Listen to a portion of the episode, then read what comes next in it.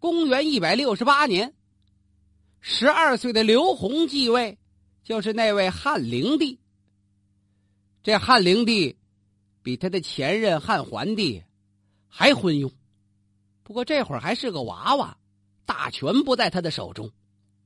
汉桓帝第三个皇后是窦氏，所以窦氏被尊为窦太后，依旧是太后临朝，外戚势力再一次抬起了头啊。窦太后任命自己的父亲窦武作为大将军。找了一位党人中的名士，叫陈蕃，作为太尉。窦武、陈蕃两个人团结起来，代表着党人跟外戚势力联手的标志啊！他们要共同辅助王室对付宦官集团。第一次党锢之祸之后，这些党人们再想做官都很难了。陈蕃是一个例外，因为是窦太后点的名像什么李英他们呢？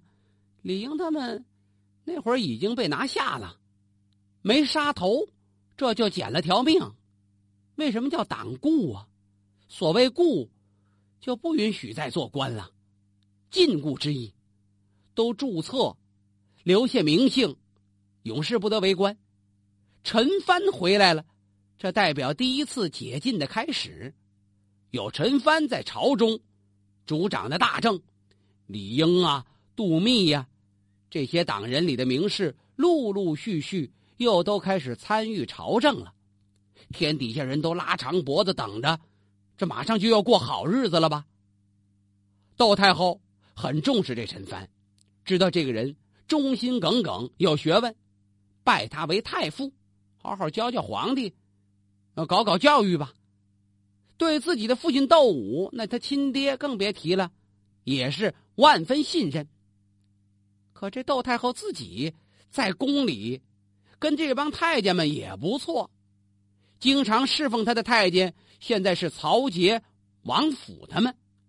可是陈蕃跟窦武两个人对这件事情有看法，尤其是陈蕃，私下里捋着花白的胡须，经常是愁眉不展。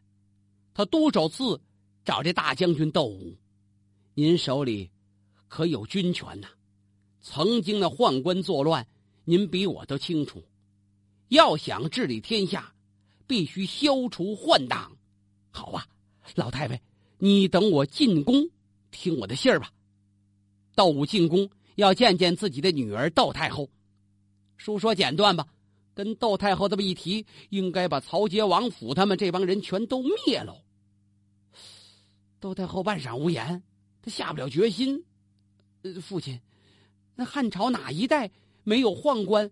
都杀了，那那怎么行啊？后半句那是都杀了，我怎么办呢？谁伺候我呀？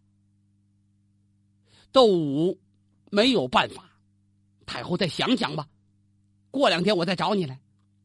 这个时间，陈蕃是不断的上书啊，列举了一帮恶贯满盈宦官的名字，曹节、王府、侯览，都在那表上写着呢。他力请太后把他们都杀了，以免一患呢。窦太后把陈蕃的奏章看了两遍，就放在一边了。别的大臣也有上书的，都要求罢免宦官。这么一来，倒是打草惊了蛇。窦武那儿犹豫不决，窦太后那儿保着宦官。这帮宦官一琢磨，这可不行。这回来外戚跟党人们联起手来。万一哪天太后心眼一活动，我们就完了。曹节、王府他们决定先下手为强，后下手遭殃啊！他们拿着结账，假传圣旨，造谣说这陈蕃、窦武要造反。这下可了不得了，这一说造反，窦太后也傻了。那小皇帝汉灵帝他不懂事儿啊，这刚十来岁儿。什么叫造反呢？啊，几个太监一听造反，您都不明白呀，陛下，那就是要把您杀了，不让您当皇帝。汉灵帝一听，那都把他们杀了吧，这么着才把那皇帝的结账骗出来，假传圣旨，杀了陈蕃，杀了窦武，逼着那窦太后，你把那玉玺交出来吧。窦太后这会儿才知道傻了眼。陈蕃、窦武两家宗族、亲戚、门人都遭了殃啊！陈蕃这一次进监狱的时候都八十多岁了，那几个狱卒受了那宦官的指使，是连踢带打，对一个八十多岁的老人，满腹经纶、一腔热血的忠臣，他们是极尽羞辱之能事。陈帆死的很可怜呐。李英、杜密他们呢？先是被免了官，后来也被全国通缉呀。换党发起反扑，要把所有的党人斩尽杀绝。逮捕党人的诏书发往全国各地，震动太大了。李英在颍川襄城住，颍川襄城的一些名人一听，连忙到家里看他：“您快逃逃躲躲吧！”哎，李英捋了捋须髯呐。陈蕃老先生八十多岁都不怕死，我都六十了，死就死吧，往哪逃啊？李英自己奔了监狱了。这位前任的私立校尉李英，被宦官几次三番陷害，最终也是死在狱中啊。跟他一起的那位名人，汝南征羌县的范庞范先生，这位更有觉得。他也有好些学生啊，大伙都到家里告信儿。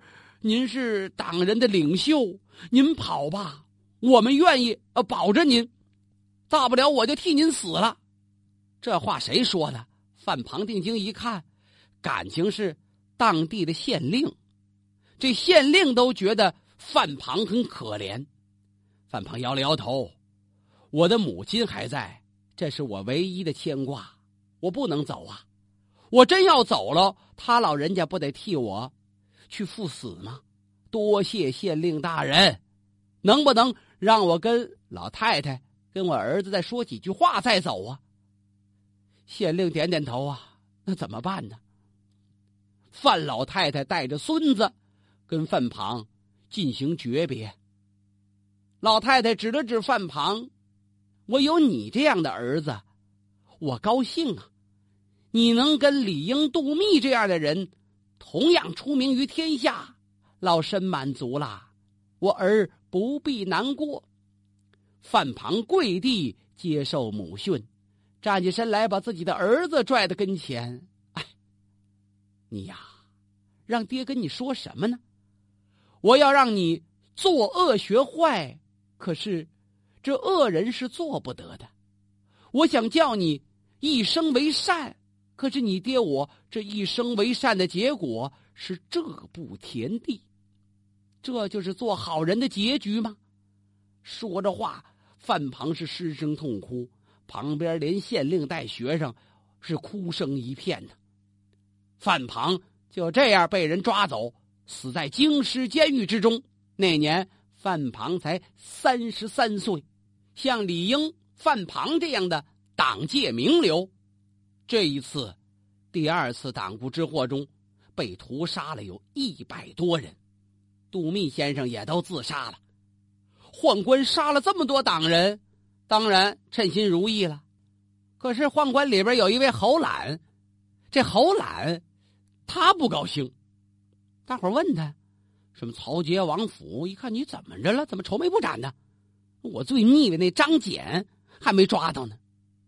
感情党人里有一位张俭张先生是侯览的死对头，这人没找着，那就找吧。汉灵帝又下了一道旨意，实际都这几位太监自个儿写的，告诉各个郡国一定要暗影图形去捉拿张俭到案，谁窝藏张俭，那就是同罪呀。这一下，张俭行动也特别的谨慎了，只能四处躲藏啊。张俭可没有像李英、范庞他们那样主动赴死，他是想留得青山在，不怕没柴烧，到朋友家躲着吧。可是去谁家，就给谁们家添麻烦，这是全国要犯呢。有句成语说“望门投止”，就说这张俭走到哪，只要认识，就得在人们家借宿，谁家他也不敢多待。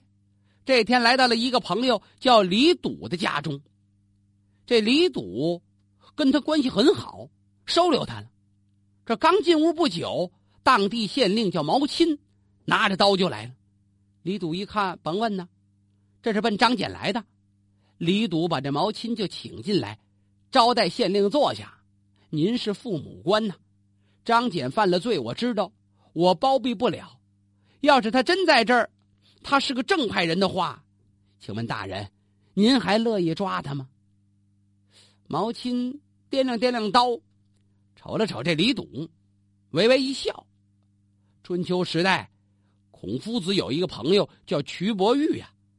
瞿伯玉认为，专为自己做个君子，应该觉得羞耻。那么现在，李先生您怎么独占人意呀？言外之意，这张简就在你这儿哦。你知道他是好人，要保护他，你怎么就不会把这份荣耀分给我一点呢？李赌听明白了，哪里哪里，您不是已经分了一半了吗？嗨，这位毛县令叹了口气，当啷，把刀扔这儿，转身他走了。没多久，这二位都受了牵连，张简只好在人家住一宿。转天就走，为了别给人家留货。即便是这样，好些人也吃了他的挂烙。这天走着走着，奔了一家姓孔的门户来了。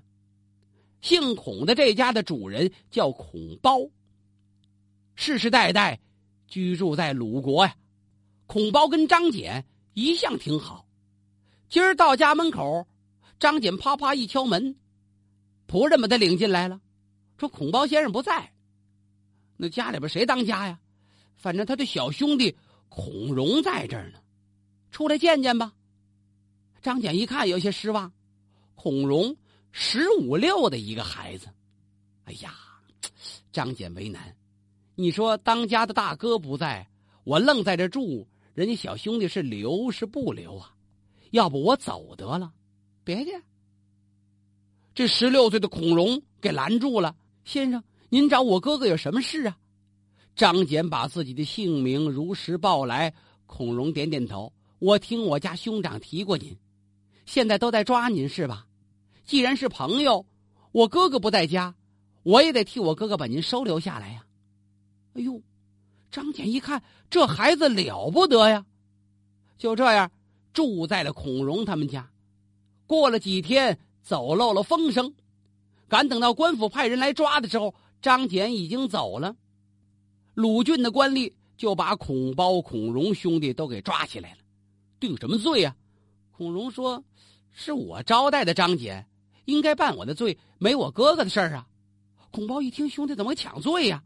啊，呃，大人，这张简是投奔我来的，跟我弟弟没关系，我不在家，应该办我的罪呀。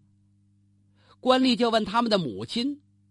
孔老太太一听，唉，大人，我是一家之主啊，家有千口，主是一人，孩子懂什么呀？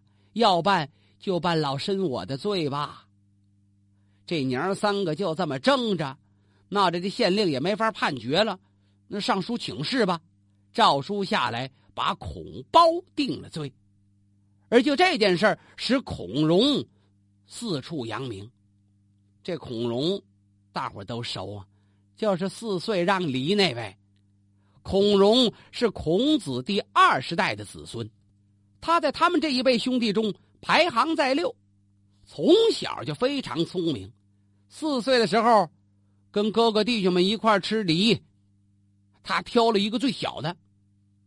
大人问他：“哎，你怎么不挑大的，反挑小的呀？”孔融说：“我最小啊，所以。”我就挑一个小的吧，大伙儿都夸这孩子天赋极高，好像这品德是与生俱来一样。孔融十岁那一年，跟他的父亲到过洛阳，那时候李英正在做河南的地方官，来往的人很多。李英本身是党人的领袖，到他们家串门了，那简直快把门槛踩破了。他吩咐管门的，除了知名人士。或者是通家之好，一般不认识的就不见了。孔融也要去拜见李英啊！一打听这是孔子的后人，那当然得见了。他对管门的说：“说我是李公的通家子弟，特来拜见。”他没说他是孔子的后人。通家之好，通家子弟嘛，父一辈子一辈。您等等吧。通报完了，把孔融就领进去了。李英一看不认得呀，令祖令尊是哪一位啊？跟我们家是亲戚是朋友啊？那仆人也愣了，合在这小孩是个骗子。孔融不急不火。先祖孔子跟您老人家的先祖老子向来有交情，所以我们这通家之好是世交啊。一句话把这李英说乐了。老子不是姓李，叫李耳吗？那么孔子跟老子是老朋友了，到咱们这法也算是朋友啊。嘿，这孩子太招人喜欢了。在座好些宾客呢，高朋贵友都夸赞这孔融，长得也漂亮，浓眉大眼，啊，天庭饱满，底个方圆，一点不像小孩子活蹦乱跳，稳稳当当，出口成章，这多招人喜爱呀！这正聊着呢，来了一位叫陈伟的，这陈伟有官职，官拜中大夫啊。陈伟到了之后，你们这这议论谁呢？大伙一指孔融，就是他。这孩子特机灵，怎么这么聪明？四岁就让过梨。嗯，陈伟撇了撇嘴，小时候聪明算什么呀？小时候聪明了，大了往往都很一般，没什么本事。这话音刚落，孔融看了看他，要这么说，您小时候一定很聪明了。轰的一下，满堂皆笑啊，把这位陈伟陈大夫啊，说的个满脸通红。过去抽这孩子一巴掌，那那也不像文人的举措呀，很尴尬，这干笑两声啊。孔融在十六岁的时候就能够替自己的哥哥孔褒去受罪、争罪名，大家能不赞扬他吗？就在第二次党锢之祸发生不久，各地灾荒四起呀，水灾、旱灾、地震、瘟疫、蝗虫等等等等。好些农民难以生存，起来就抵抗朝廷的苛捐杂税。有很多人上书给汉灵帝，说现在天下大乱，无人治理呀，缺乏的是治世的能臣，大都是贪官。以前那些党人中有好些德高望重的济世英才，他们可以作为王室的助手，可以辅助陛下治理天下呀。汉灵帝一看，差不离了，是时候了。各地起义风起云涌，再要禁锢党人，万一这些人跟那起义军联起手来，那不就麻烦了吗？他正式下诏书，解除党锢啊！也就是说，党人可以继续做官了，但是为时已晚了。现在各地奇怪的现象是层出不穷啊！公元一百七十八年，汉灵帝十一年。宫里有一只母鸡，这鸡冠越长越大。突然间有一天，天蒙蒙亮的时候，这只母鸡站在高处，一扬脖子，它打起鸣来了。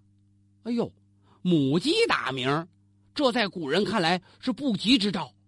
汉灵帝吓得连饭都不敢吃了，心想：赶快解除党禁吧，要不然这天道都乱了。汉灵帝更大范围解除了党禁，然后自己躲在深宫里，就剩吃喝玩乐了。这钱不够用啊，开支太大。太监帮他出主意，我们涨涨价吧，涨涨价，卖官鬻爵，那级别不都是有价位的吗？往上提一提呀。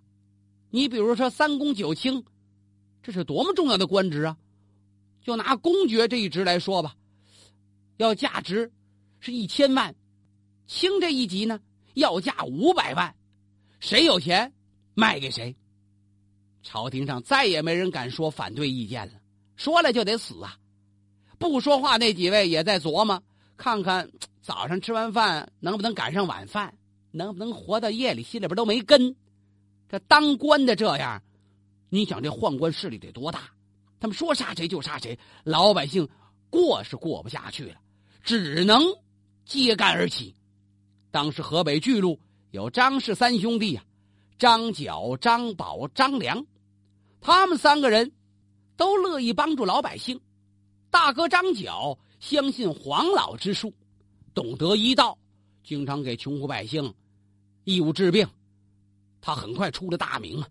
兄弟三人商量了很长时间，宣扬成立太平道，广收弟子啊！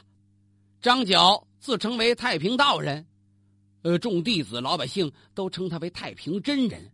好些人得了病，他那一念咒一给药，这病就好了。信太平道教的人是越来越多。张角派他的兄弟弟子们周游四方，一面治病，一面传道，暗地里进行了将近十年光景。这十年的功夫，青州、徐州、幽州、冀州、荆州、扬州、兖州、豫州，八个州的老百姓，你是信不信，都知道这太平真人了。这个影响面就这么广，各地教徒发展到几十万，张角、张宝、张良的势力是遍布全国了。